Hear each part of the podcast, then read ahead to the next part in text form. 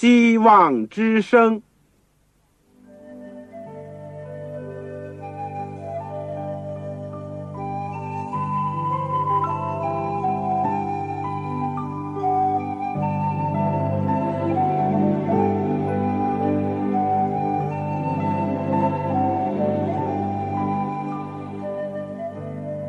各位听众朋友，各位弟兄姐妹，欢迎您收听信徒培训这个节目。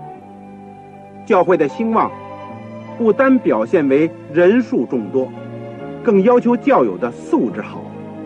为了使教会真正达到人丁兴旺，又灵性健壮，希望之声特别为广大的信徒制作了信徒培训这个节目，满足主内同工同道的需要。信徒培训由黄牧师主讲，将有多种课程推出，欢迎弟兄姐妹们踊跃参加。下面我们就把节目时间交给黄牧师。各位亲爱的弟兄姐妹，组内的同工同道，你们好，我是旺草，非常欢迎你们收听我们希望之声的信徒培训的节目。我们这个阶段都是在学习保罗书信当中所剩下的。哥林多前书，以后还会学习后书。我们谢谢主啊，借着使徒保罗留给教会一本内容非常丰富，而且有很多具体实践当中发生的问题所给予的属灵的指导和属天的亮光，这样一卷书信。我们过去已经从第一章开始研究起。我们今天会研究到第十一章，在我们学习之前，让我们一起同心的祷告。亲爱的天父，教会的主，以及不断与教会同在的圣灵，我们谢谢你，今天有机会能够在借着空中的电波和众同工、众弟兄姐妹一起来到主的面前。一起学习你的话语。我们知道，教会在你创建以后，经历了许许多多的试探和试炼。教会在时间的长河当中，也经过了很多的挣扎，很多的探索。主啊，谢谢你！你在第一世纪的时候，就为我们创立了新约的教会，又设立使徒，也留下了宝贵的新约的圣经。给今天的教会，主，我们今天作为你的儿女，作为你的工人，我们要求你给我们属天的智慧，可以知道怎么样把主的圣经的真理和今天的现实能够结合在一起，能够用你的话来指点我们今天的教会的生活。也求主使我们看到，在最初世纪的时候。教会已经就面临着许许多多的问题，主啊，愿你帮助我们，使我们始终知道你要常与教会同在，直到世界的末了。而且你也把传扬真理、建立教会的责任已经托付了给我们。主，我们只是自己感到非常的软弱，我们需要你特别的恩典、特别的带领、特别的光照。主啊，在我们释放你话语的时候，也求你亲自的能够与我们同在，光照我们，鼓励我们。我也恳求主赐给在弟兄姐妹同工当中，身体有软弱、有病的，或者心灵有忧伤的、有困苦的，以及环境当中压迫不自由的，愿主恩待他们，释放他们。把你天上的福分加倍的降在他们的身上，主，谢谢你垂听我们的祷告，奉靠主耶稣基督的圣名，阿门。弟兄姐妹，各位同工同道，呃，我们研究这卷书信呢，确实可以得到很多的帮助。我们前面讲过了，在。哥林多教会这个复杂的环境下面，出现了不少的问题，有结党纷争的问题，有这个诉讼的问题，甚至有淫乱的问题。而另外一方面呢，普遍的存在的是有一些教友认为，既然福音真理已经释放了我们，所以我们是自由的；又有些人认为我们是很有知识的，我们不需要太过于拘泥于这些或者那些条文。所以保罗在这个前面的几章里面都很深入的探讨了这个自由的问题。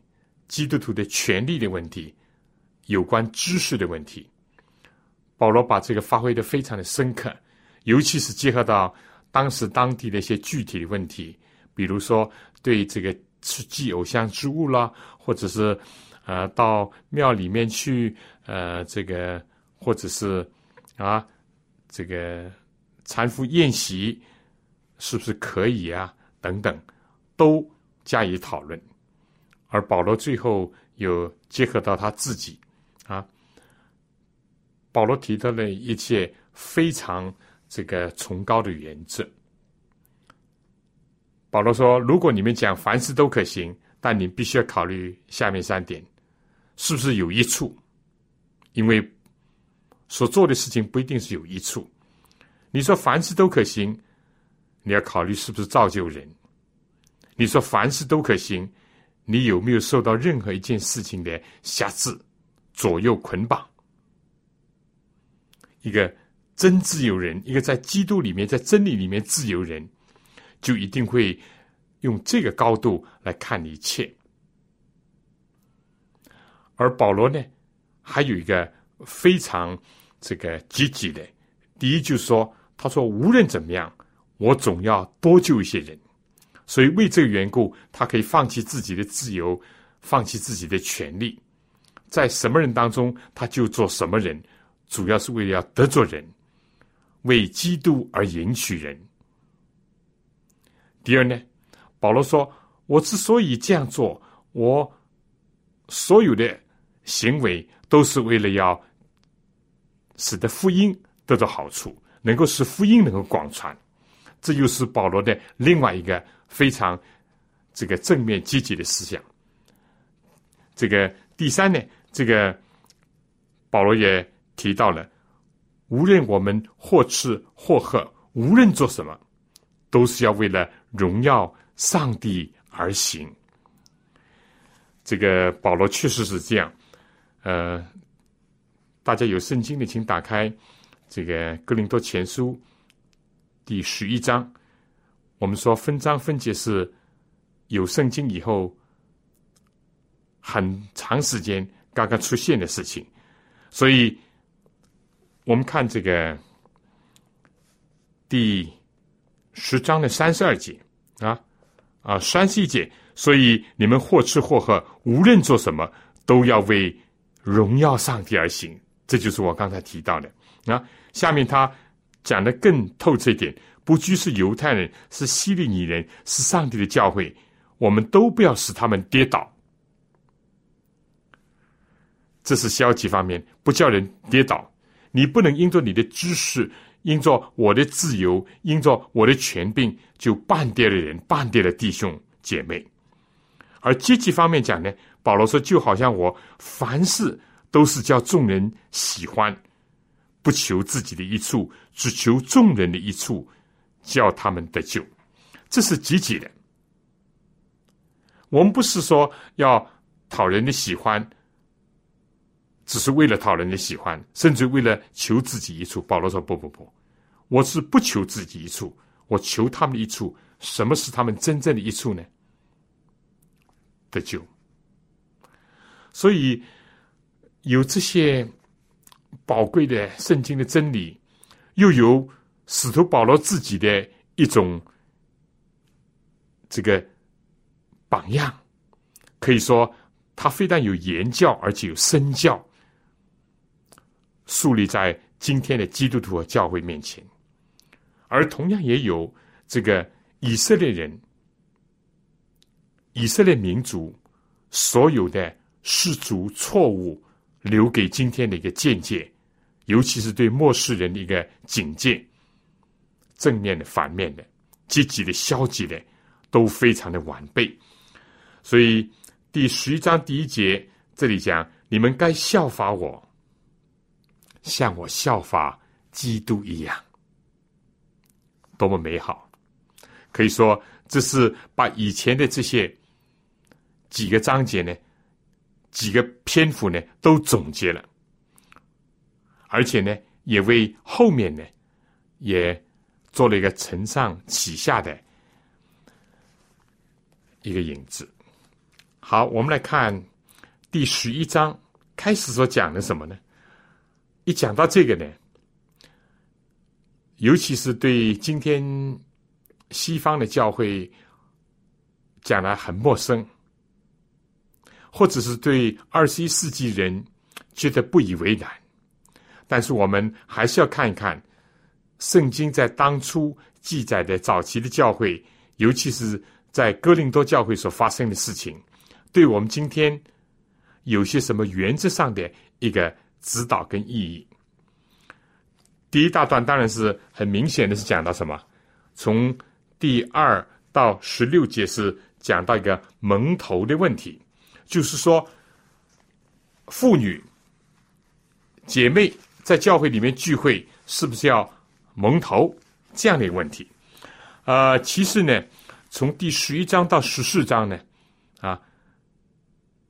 第十三章或者是爱的诗篇是例外一点，这几章圣经都是这个所有的书信当中，就是指这卷书信当中比较很难解释的，尤其是以今天的人眼光，以西方的这观点来看，但是呢，它也是非常有兴趣、非常有意义的啊！我们就看到当初在这个公众的礼拜当中。也就是大众聚会的时候所呈现的一些问题，所发生的一些这个困扰，我们就可以看到这样的一个非常早的原始的记载啊。这个第十一章第二到十一节啊啊，第二节到十六节就是。讲妇女们在敬拜的时候，她们是不是需要蒙头？第十七节到二十三节呢？啊，又联系到一个在早期教会所有的一个习惯，就叫爱宴爱的宴席，说不定是每周他们都是举行的，而二十四到。三十四节呢，很清楚的是讲到有关于这个圣餐、圣餐礼的问题。第十二章呢，这个是讲到了教会的当中怎么样来看待属灵的恩赐，以及彼此之间应当怎么样互相的搭配，非但不要骄傲，而且要。互相的怎么样？要珍惜，要欣赏其他的人所得着的圣的恩赐。第十四章呢，又是讲到了这个说方言的问题。这也是在这个教会最初兴起的时候，或者是圣灵的早语这个倾降以后所出现的。一个问题，也紧接着圣灵的恩赐，因为其中有一种就是说方言的恩赐，那么到底怎么样看待？而十四章的二十四节到三十三节呢，又是讲到了教会当中的一个聚会的一个次序的问题，应当吵吵闹闹，或者是乱糟糟。还是应当非常有条理，非常的安详宁静。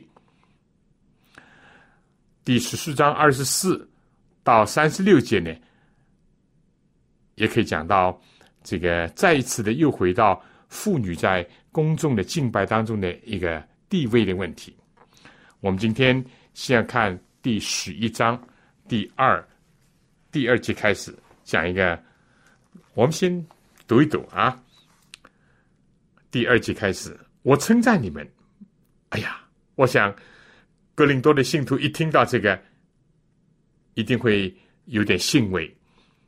保罗说：“因为你们凡事纪念我，又坚守我所传给你们的，所以说明呢，保罗以后所提到的有些事情，说不定是以前他在哥林多的时候曾经跟他们讲过的、传过的。那么，但是来到了一件什么事情呢？第三节说：‘我愿意你们知道，基督是个人的头，男人是女人的头。’”上帝是基督的头，凡人男人祷告或是讲道，若蒙着头，就羞辱自己的头；凡女人祷告或是讲道，若不蒙着头，就羞辱自己的头，因为这就如同剃了头发一样。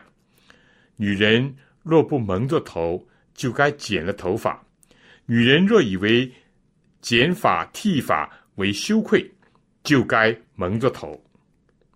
男人呢，本不该蒙着头，因为他是上帝的形象和荣耀。但女人是男人的荣耀。第八节，起初，男人不是由女人而出，女人乃是由男人而出，而且男人不是为女人造的，女人乃是为男人造的。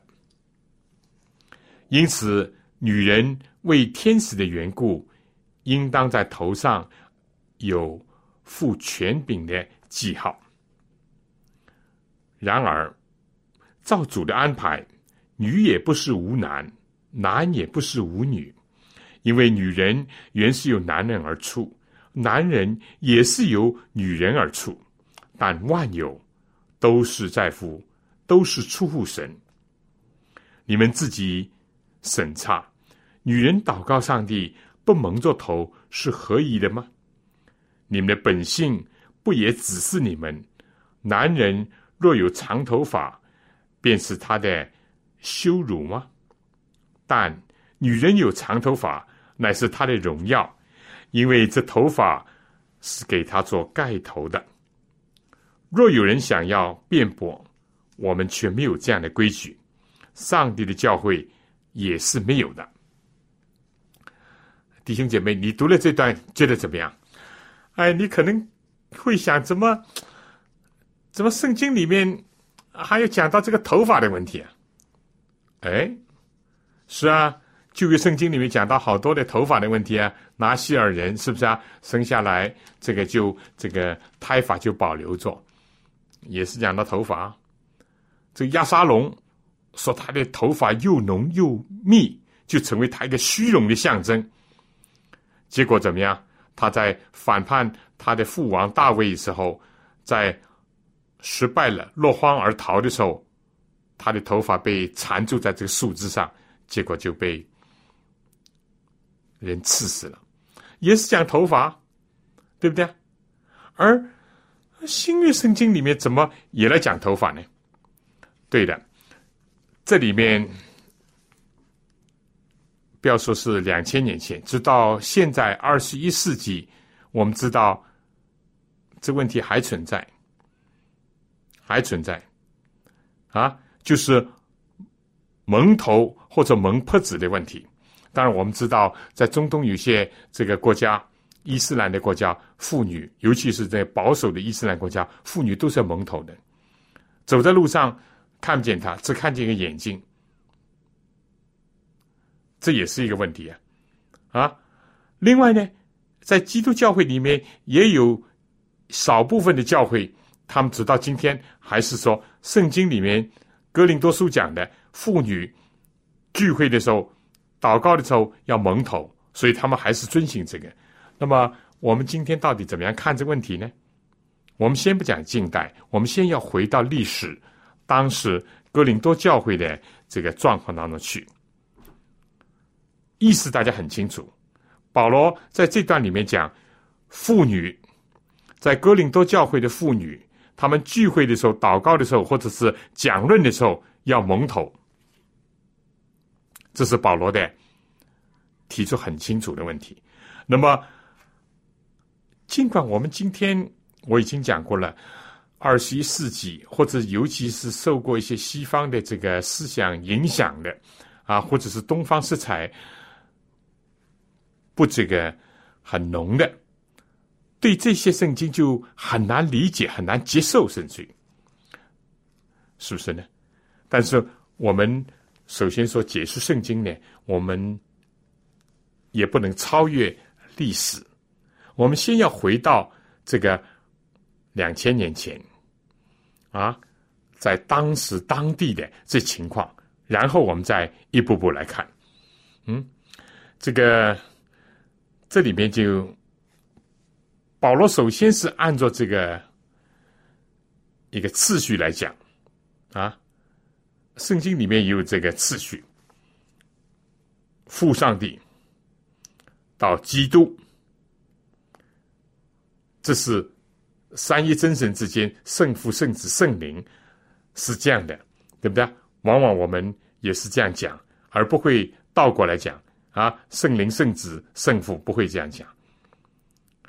好，第二这里讲呢，男人是基督是个人的头，这个在原文呢可以说基督是男人的头，因为我们知道创造的时候，基督是创造主。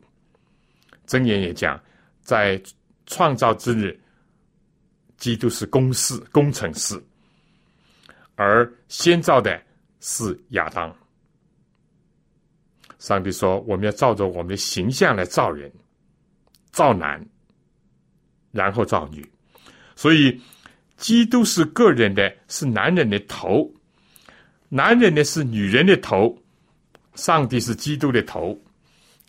首先，我们要讲这个什么意思啊？啊，当然我们知道，按照一个人的身体来讲，什么部分最重要？头最重要，是不是啊？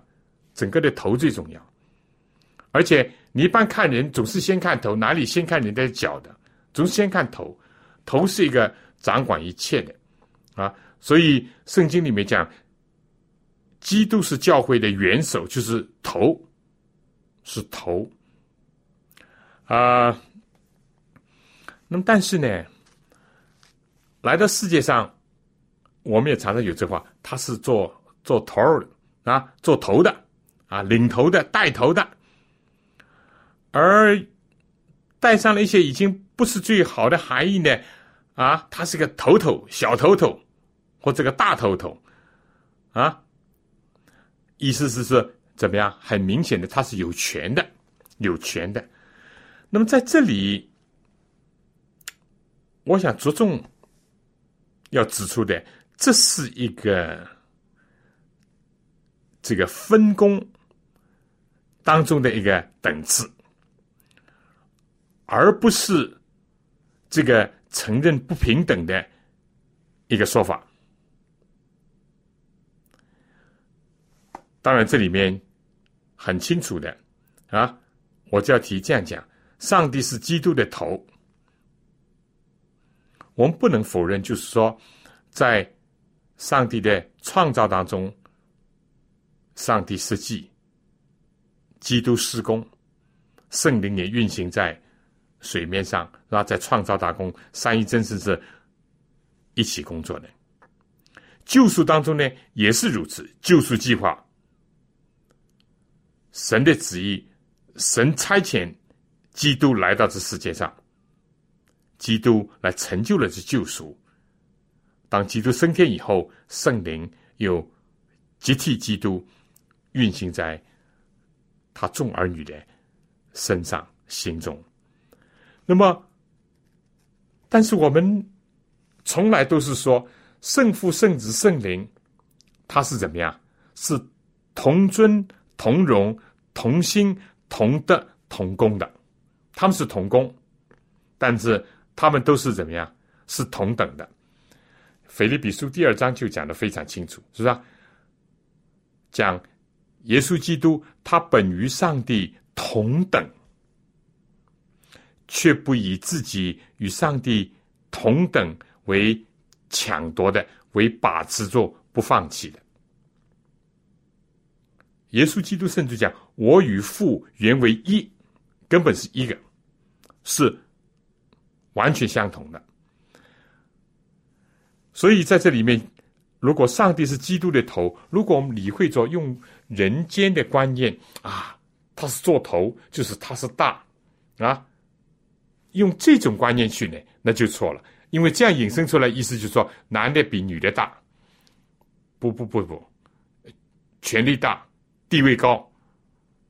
圣经里面倒不是这样讲，但是你不能否认，就是说呢，这个次序以及他们之间的一种分工，他们是协同的。如果说圣父、圣子、圣灵是同尊同荣啊，同心同德的话，那这里所讲的男跟女也应当是这样。但是按照上帝的这个呃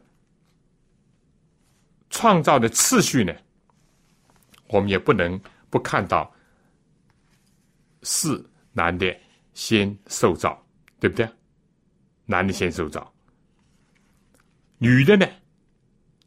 夏娃是以亚当的一根肋骨所造的，所造的，这是一个问题。第二个。我们看这个问题呢，就是说，还要从当时的这个社会上来看这个问题。我们知道，我们要解释这段圣经呢，必须要回到当时的时代，在这个古代的东方的社会，东方的社会。那么这里所讲的蒙头是什么意思呢？下面也讲了，是一种福权的一种表示，表示，啊，也可以这样讲，就是说，在东方，我们很清楚的就知道，妇女都是要蒙头的，蒙头的，呃，他们啊，这个。把他们的前个，把他们的这个整个的脸部，除了眼睛露出来，其他的都是蒙住的。那么这里面呢，呃，有几种的含义。第一呢，在东方的时候，你不能离开现实来讲，是不是啊？不是两千年后的今天，这是两千年前那那个时候的情况。那个时候，男尊女卑是。普遍存在，不可否认，啊，所以这里面呢，反映了当时的社会女性的地位是比较低。但是要知道呢，这个蒙头也是一个保护，也是一个保护。嗯，这个他如果不蒙头呢，他就是处在一个不安全的状态。他如果蒙了头呢？他哪怕走在路上，啊，他都会得到一种尊重。他已经分别出来，他是怎么样的一个妇女，人应当对他们要尊重，而不是小看他们，或者是蔑视他们，甚至侮辱他们。这一点有很多的学者都啊提到了，在东方，从某一方面讲，这个破子啊，还代表着一个妇女的一个权力、尊荣和她的一个尊贵。嗯，她有了这个破子呢，它就可以到处去走，而且呢是安全的，也会受到尊敬。呃，这一点在我们今天好像不容易理解，但是我一再强调，我们必须要回到当时的这个处境当中去。第二呢，我们也必须要考虑到，因为在早期教会里面，我一再讲过，哪怕哥林多是个外邦的地方，是一个受希腊化影响很大的地方，但是还有很多很多的犹太人，而在犹太人呢，也有这一面，就是。对妇女的地位，对妇女的这个身份呢，并不是看得那么重，啊，这点我们不能否认的，就是说当时的时代的思想所形成的这个观念就是这样。那么第三呢，我想特别要提到的，这只是在哥林多书里面，保罗就提到了这一点。我个人认为，他没有在其他的书信里面提这个，是不是啊？罗马书也没提，没有提啊。以弗所、加拉太，他都没有提这个，他提哥林多这个，特别是哥林多出现的问题，可能因为其他教会都遵照着保罗所讲的，按照当时的这个地方的风俗，按照当时的社会的这个要求，妇女都这样做了。但是哥林多地方呢，有些妇女可能不甘于这样做，也可能受了社会某一些思潮的影响。那保罗特别觉得呢，如果这事情为什么发生在哥林多，而特别要注意的呢？因为哥林多这地方我们已经一再讲过，是一个风气很不好的一个地方。我们知道，在古代，就是说有几种情况：如果一个妇女犯了见不得人的事情，或者说奸淫啊等等，她的头发就要被剃掉，或者是被剪短，这是一种情况。第二种情况呢？就是说，做奴隶的，卖了做丫头的，她不能留长的头发，她的头发要怎么样？要剪短啊！总不见这一个做仆人的，他要蒙着帕子来做事情，来打水啊，来洗衣服，来做饭等等，都不是。这就是指着比较社会阶层低的奴隶啊、女奴这些。第三呢，就是我也在讲过，在。格林都有很多的妙计，那些自己可能也不以为然的，其实在这个邪教、异教的这个所谓的从事崇拜当中呢，充满了荒淫无耻的这种举动。而这些妙计呢，他们当然不要遮盖自己，他们当然要没来没去，当然要抛头露面，当然要勾引别人，所以。这个背景呢，尤其是不能忘记，啊，尤其是不能忘记，呃，所以保罗在这段圣经里面，他从几个方面讲，啊，从这个上帝在男女平等这个原则上，但是并不否定在社会当中有分工的不同，啊，有分工的不同，有这个。这方面而来的这个等次。第二呢，就是从这个当时的这个社会的处境来看这个问题。第三呢，保罗也讲到，这是就从这个人的本性来讲啊，人的本性来讲，他这里说，他说，女人剃光了头或者剃短了头发，如果你感觉到羞耻的话，那你就蒙着头。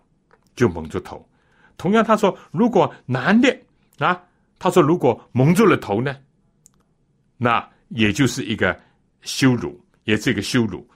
那么，这是从一个人的本性来讲，人的本性来讲，直到今天一样的啊，剃光头一般都是一般人都不大愿意，是不是啊？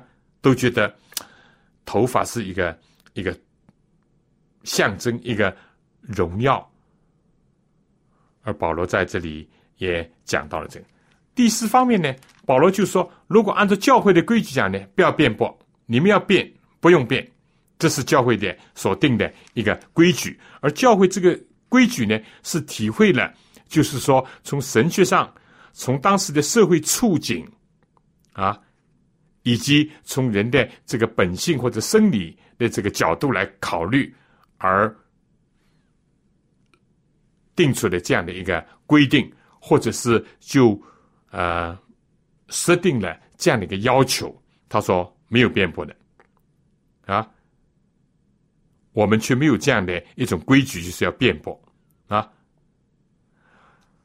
这就从这几个方面来看这个问题。我想，呃，对今天来讲呢，是不是要蒙头呢？很清楚的。这是当时有当时的这个处境。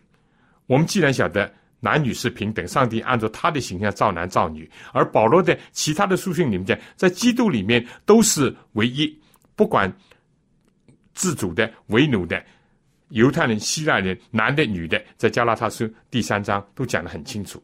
嗯，保罗甚至于讲到这个。基督跟教会的关系就好像丈夫跟妻子的关系一样，不错，分工肯定有不同。尤其在两千年前的一个这样的一个社会，男的往往是主外，女的是主内，啊，应付家里的事情，这是分工的不同，对不对？呃，尤其是看前面几节呢，好像好像这个这个呃，保罗好像是为男的讲的很多，但是你一读到第十节呢，就说。然而，照着主的安排，女的也不是没有男的，男的也不是没有女的，因为女人原是男人出来的，这是不错。夏娃是从这个亚当的肋骨而造成的，但是呢，男人除了亚当不是，所有世界上男人都是由女的而出的。不过保罗就说，这个原来是上帝在这个世界当中这样的一种安排啊。为了要有秩序，为了要有幸福，为了要互相的尊敬、爱戴、互相的保护，在社会当中呢，能够得到安定，不引起混乱，使得妇女本身得到保障，不受到人的侮辱、歧视，或者是诽谤或者怀疑，这样而来的。所以从这里面很清楚的看到，在今天是不是需要蒙头呢？我想这答案是非常清楚的。今天，不论从哪一方面讲，应当看到这是不是一个永恒的真理。我意思就是说，蒙头不是一个永恒的一个真理，必须要在全世界任何地方、任何时候用的。但是有一个，就是说，怎么样的端庄，怎么样的圣洁，怎么样的避免误会。怎么样的不反自然？怎么样的服上帝的这个安排？这个是永恒的真理，是吧？呃，为什么这里讲这个为天使的缘故？为天使的缘故，这个服权柄呢？能不能这样讲？就是说，基路伯遮掩月桂的基路伯，是不是啊？有六个翅膀，两个翅膀飞翔。两个翅膀遮脚，两个翅膀遮脸，是不是表示着在一个神圣、圣洁、威严的上帝面前啊，应当要遮盖自己、隐藏自己呢？但是当时的犹太人可能误解了另外一段圣经，就是说保罗从山上下来，跟上帝。来往交通了四十天以后，从山上下来，是不是脸面发光？以色列不敢定睛看他，所以摩西就把破子蒙住了，蒙住了。但是保罗就在这哥林多书里面，我想在后书里面就讲到，我们今天呢不需要，因为今天在基督里面，我们可以敞着脸仰望主，因为靠着基督的功劳，我们就可以。坦然无惧的进到上帝的面前，所以男的就不需要蒙着破纸，而女的呢，今天的社会情况、习俗和观念都改变了，也不需要再套用或者回到两千年前，尤其是在哥林多时代的这个光景。如果今天的蒙破反而会形成人家对福音、对基督教会、对基督教。在男女这平等问题上的一种误解甚至曲解，是不是呢？当然，在有些地区继续有这个习惯，我们应当要尊重人家的一种一种感情和的做法，对不对？不过，从圣经里面，我们一定要看到，有的是时代的这个要求，时代的一个安排，是一个权宜之计。有的是圣经的原则和永恒的真理，我想这点应当是大家很清楚的。那么，我想下面先请大家听首歌，恳求真神灵格。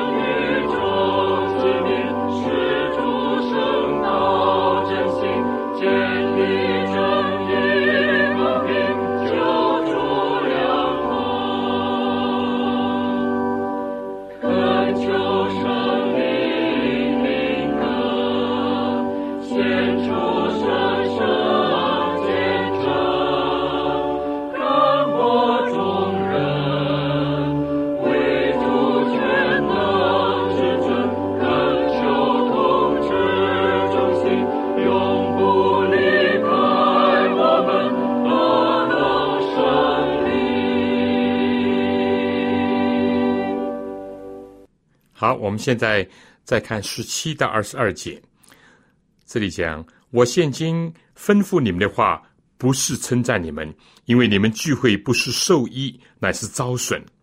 第一，我听说你们聚会的时候彼此分门别类，我也稍微的信这话，在你们中间不免有分门结党的事，好叫那些有经验的人显明出来。你们聚会的时候。算不得吃主的晚餐，因为吃的时候，个人先吃自己的饭，甚至于这个饥饿那个酒醉。你们要吃喝，难道没有家吗？还是藐视上帝的教诲，叫那没有的羞愧呢？我向你们可怎么说呢？可因此称赞你们吗？我不称赞。这段你看，这个头里面讲不是称赞你们，结尾就说我不称赞。啊？为什么？因为在格林多教会聚会的时候，不是受到一处，不是得到帮助，而是遭损，灵性上各方面都有亏损。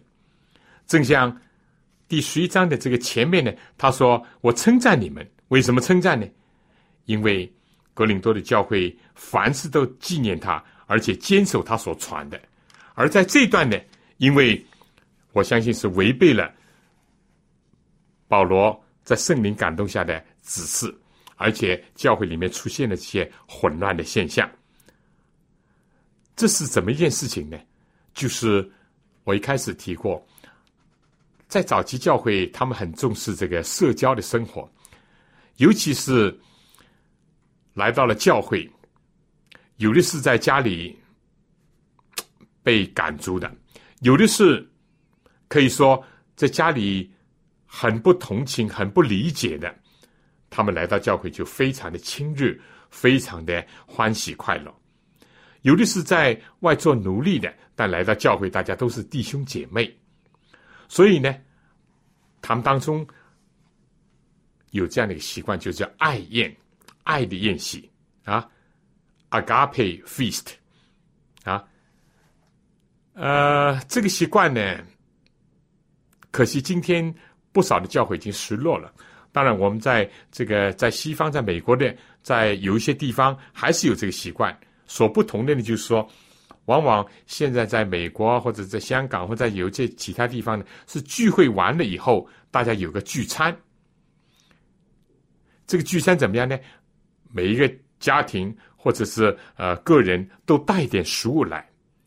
放在一起，互相的分享，互相的一面吃一面的能够啊，大家彼此的能够有些交通，有些啊分享，这本来是一个非常好的事情。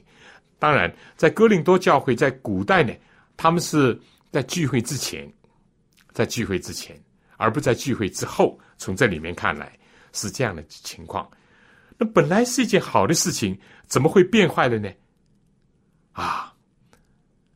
根本的问题就是说，他说，由于社会把社会的风气、把社会的这种等级观念、把社会的这种呃啊贫富的这种炫著这种问题呢，带入到教会，结果呢，就使得好事变成坏事，结果就使得来聚会。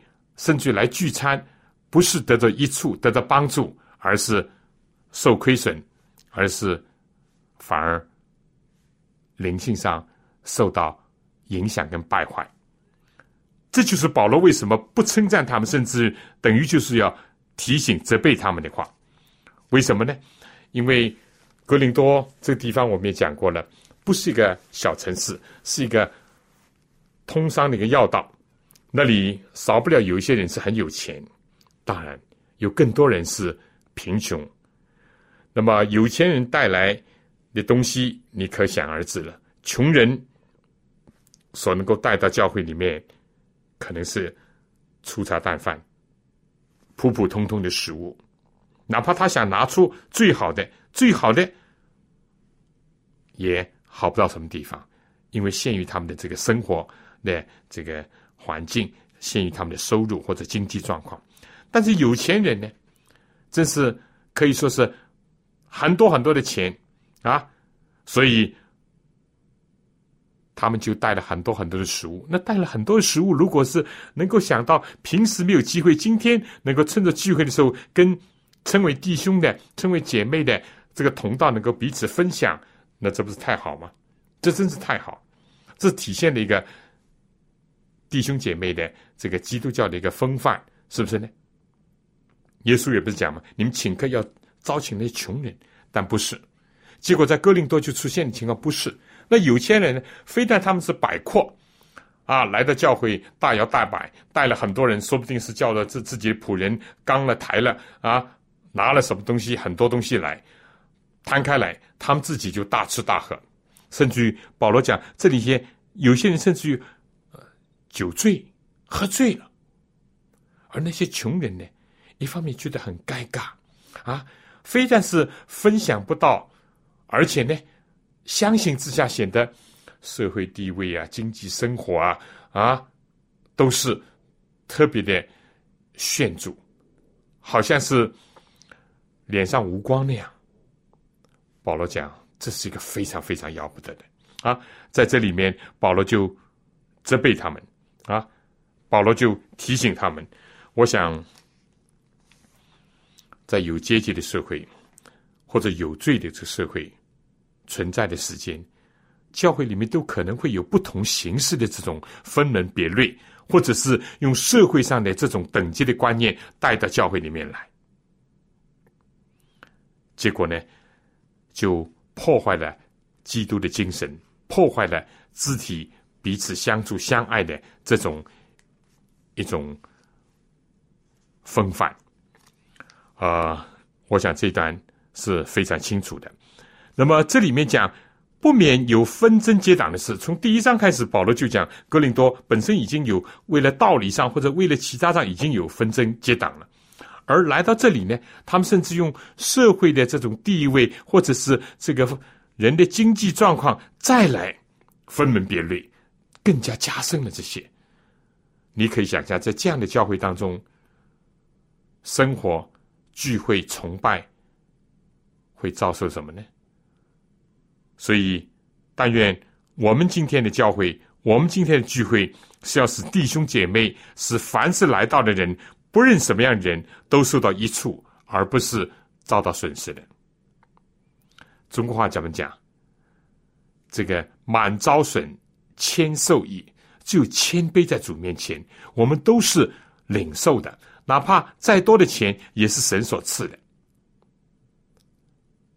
如果存着这个，就会谦卑了；但如果骄傲了，怎么样，就遭到真正的损失。他的肚子可能填饱了，啊，但是他灵性上却非常的贫乏。他在人面前好像有光彩，在神面前是非常的羞愧。人或者必得要恭维他，但是主要责备他，这点我们必须要注意。好了，下面呢就讲到这个圣餐了。这段呢，我想我们大家都非常熟的，就是每次举行圣餐的时候，这个主持圣餐都会读这些。二三节我们说，我当日传给你们的，原是从主领受的，就是主耶稣被卖的那夜，拿起饼来，主谢了，就拨开，说这是我的身体。为你们舍的，你们应当如此行，为的是纪念我。饭后也照样拿起杯来说：“这杯是用我的血所立的心愿。你每逢喝的时候要如此行，为的是纪念我。你每逢吃着饼喝着杯，是表明主的死，只等到他来。所以无任何人不按理吃主的饼喝主的杯，就是干饭主的身。”主的血了，人应当自己醒察，然后吃着饼喝着杯，因为人吃喝若不分辨是主的身体，就是吃喝自己的罪了。因此，在你们中间有好些软弱的与患病的，死的也不少。我们若是先分辨自己，就不止于受审。我们受审的时候，乃是被主惩治，免得我们和世人一同定罪。所以我弟兄们，你们聚会吃的时候要彼此等待。若有人饥饿，可以在家里先吃，免得你们聚会自己取罪。其余的事，我来的时候再安排。这呢，就讲到除了一般的这个礼拜聚会以外，特别是讲到在圣餐的时候，如果这个爱宴圣餐之前的爱宴出现刚刚我们所讲的情况。那这就更惨了，是不是？更惨了。而在这里呢，既然讲圣餐，圣餐这是基督教的两个大的礼节当中的一个，一个敬礼，一个圣餐啊。当然，有些教会把婚礼也加在里面。不管怎么样，这是主所定的啊，很清楚的一个神圣的一个礼节。这圣餐礼，当然我们不相信这个，也不接受这个罗马教的变体说。认为经过神父的祷告，就真的变成了基督的身体，真的变成了基督的血。这个我们从圣经里面没有这样的看见和这样的领受。但是呢，我们也千万不要以为那这就可以很随随便便而来。尽管说这个饼是代表了，或者是象征了基督的身体，这个杯、这个葡萄，这是。代表了、象征了基督的所流的血，但这不是代表，不是象征着其他，我是非常神圣的，我们的主以及主的救赎的大功。一个基督徒如果对耶稣基督的定十字架还不感觉到这是多么慎重的事情，多么严肃，多么受感的话，那很难说他是一个基督徒了，是不是？尽管这是一个代表，尽管这是一个象征，但正因为是象征着主，象征着主的为我们而牺牲，所以这是非常重大的事情。我们不能轻易。保罗这里讲了，有人如果怎么才能够不轻易呢？第一，他说吃的之前要醒察，醒察自己。自己的过去有没有罪，有没有亏欠，在神面前，在人面前啊？如何有的话，就要认罪悔改，然后再来领受主的身体，领受主的血，要求他的赦免，要求他的洁净，而且与主联合。第一审查啊。第二呢，他说你必须要分辨，这是我们刚刚讲，你不要当做是平时一块饼或者是呃呃葡萄这当中的一小杯而已，不是这个意思，这是代表着一个象征着啊一个很神圣的事情，这是第二点，第二点啊，如果我们不是这样做呢，相反的，这里如果争先恐后，或者是。好像这里所讲的啊，这个这个有人饥饿啊，也不彼此等待，就随随便便的来，或者是这个破坏这个秩序，或者是呃有很多不雅的这举止行动的话，保罗说这些都是非常使得主难过、非常羞辱的事情。我们必须要等待。如果不是这样做呢？我们很可能会遭到亏损，非但聚会得不到益处，是取罪，而且会使得很多软弱。首先就是灵性也会软弱，身体甚至会患病。这当时有这样的一种呃一种认识啊。那么圣餐着重是表明什么呢？第一是要纪念我。耶稣说：“我们要回过头去，回到历史当中去，回到都楼地，回到十字架。”纪念主救赎的大功。第二呢，这里讲只等到主来。第二十六节，我们非但是人有一个回想的功能，人有个展望，我们要想到将来基督再来。每逢领受圣餐，我们要想到基督在十架上所成就的，以及在基督复临的时候要完成整个的救赎的大功。啊，天国要实现。那一天要跟主一起坐席，一起喝新的杯，这是一个非常鼓励人心的。第三呢，这里讲是要表明，这表明这个字表明主的死，我每一次领受圣餐，也等于是一次宣告，是一次布道，是一次见证，是一次高举主耶稣基督。他怎么样爱我们，为我们舍身流血，为我们牺牲，为我们成就这个赎罪的大功，为我们带来了希望。所以，这圣餐就是既有过去，又有将来，也有现在。现在是一个传福音、做见证，而且高举十字架、高举主的救恩的一个大好的事情。嗯，还有。这个每一次领圣餐呢，就好像吃了点食物变成我们身体一样，我们就是借着这个，用信心跟主的生命联合起来，再一次的联合起来，连得更紧。每一次都提醒我们要与主同行，与主同活。而且还有一个圣餐还有意义，就是说我们跟弟兄姐妹要。合而为一，因为我们都是领受一个杯一个饼，我们都是在基督的身体里面互相为肢体的，所以圣餐是一个非常重要的事情。